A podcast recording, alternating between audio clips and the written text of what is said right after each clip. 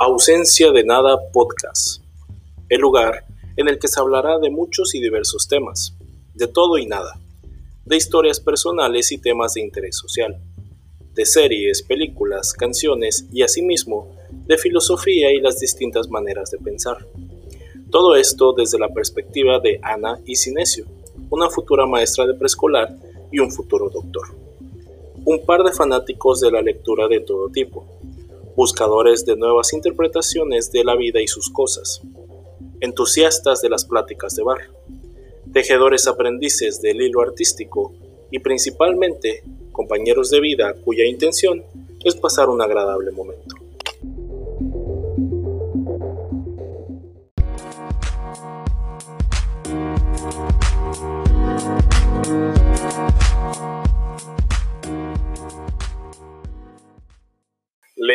Hablaré sobre René Lavant, un mago muy famoso, reconocido mundialmente, internacionalmente en muchos países.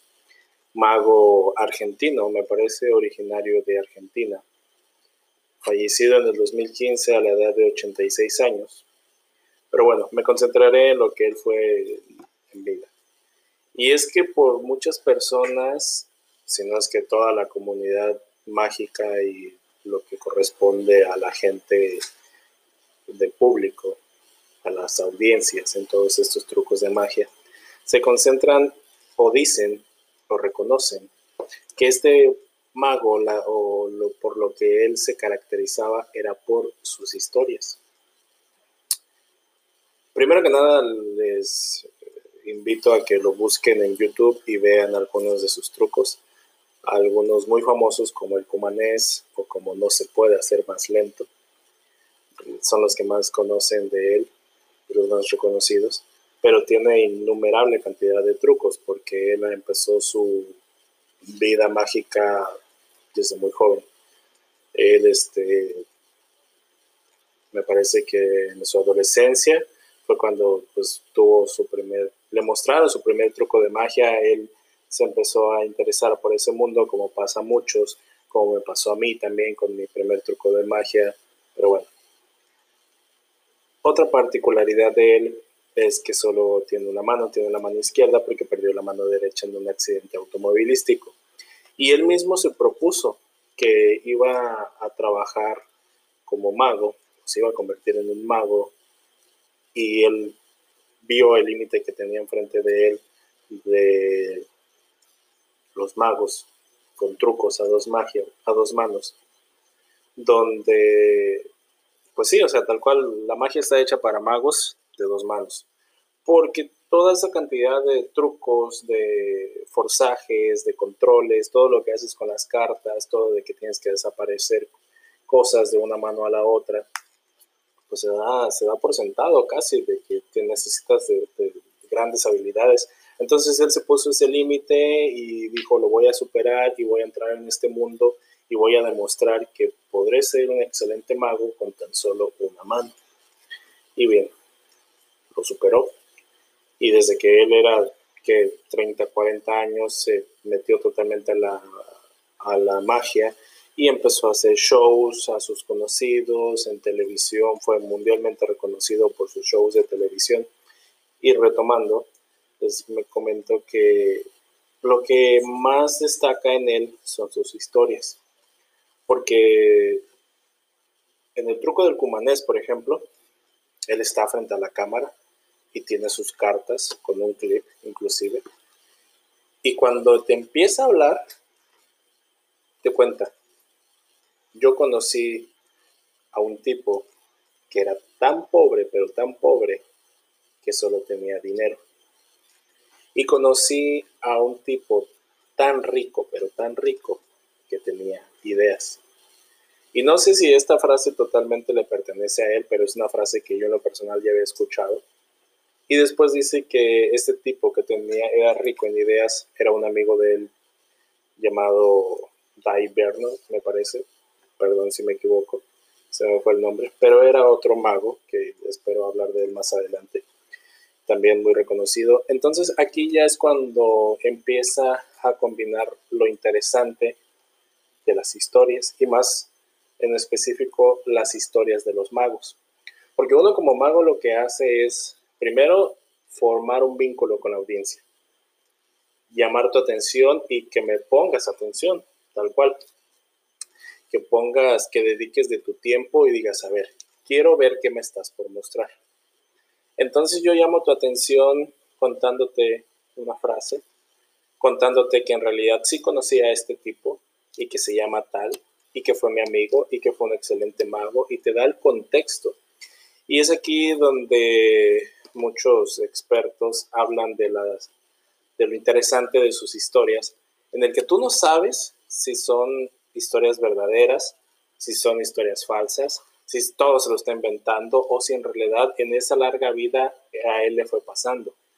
Casi en todos sus videos de donde te hace los juegos de magia, ya se ve entrado en años, de 50, 60 hasta 70 años. Inclusive en sus últimos años de vida, él estaba dando este, pláticas a jóvenes, pláticas motivacionales, estaba participando en las famosas TED Talks, eh, conferencias y demás. Entonces, tú ves a esta persona y surge en ti la, sospecha de que quizá a lo largo de sus años él estuvo viviendo todo eso. O quizá, como un timador, tal cual lo son la mayoría de los magos, te está engañando, pero a ti no te importa. A ti lo que te importa es saber qué sigue a continuación dentro de esa historia. Y valga la redundancia, la magia dentro de sus juegos de magia está en que él está sentado frente a ti con su mano derecha, que es la amputada, escondida, pero que pienso yo le da otra, otro aire de, de estilo y de elegancia. Y está parado, sentado frente a ti, con su baraja en la mesa. Y él te empieza a hablar y te empieza a contar. Y a ti se te olvida que es un mago y se te olvida que ahí tiene una baraja porque te está llamando la atención a él. Y después de eso, disimuladamente como quien no quiere la cosa, quita el clip de su baraja, va abriendo sus barajas y las va soltando sobre la mesa y ahora sí, te toma de la mano y te acompaña en ese viaje. Y comienza a hacer este, las florituras, las combinaciones de su baraja y empieza a contarte la historia acompañado de, del truco que está por hacerte. Por ejemplo, en el caso del cumanés, saca cuatro haces y te dice, el cumanés en tal año sacó las cartas y me estaba mostrando a mí particularmente estas cartas, entonces te va contando esa historia. Cosa que otro mago, otro artista o otro presentador simplemente te dice, pues mira, aquí tengo mi baraja, voy sacando los haces, voy a utilizar los haces para mostrarte un truco.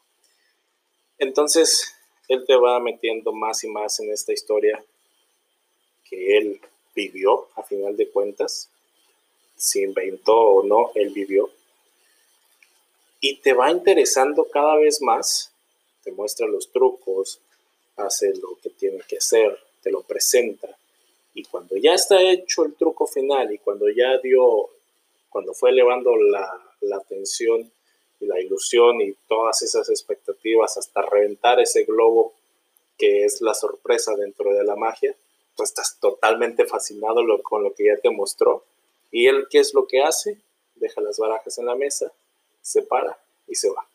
Y te deja ahí el objeto de su arte, sus barajas.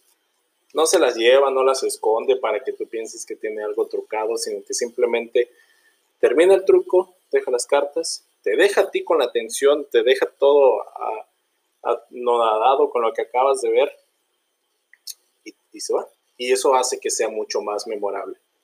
Y bueno, si ya hablamos de, de las reglas y las normas y las cosas, los principios dentro de la magia, pues encontramos también que debes de llamar la atención de la audiencia, que debes de, de ir formando una historia, una rutina, y no debes de saturar a la audiencia de trucos y juegos, porque eso en lugar de hacer que seas memorable para la persona, hace que digas, ah, pues me hizo varios trucos, pero creo que uno iba de esto, otro iba de esto. Entonces, él lo que hace es formar su rutina tan perfectamente acompañado de la historia que llega al punto en que te acuerdas precisamente de lo que te estaba contando y ya después te acuerdas del truco que hizo.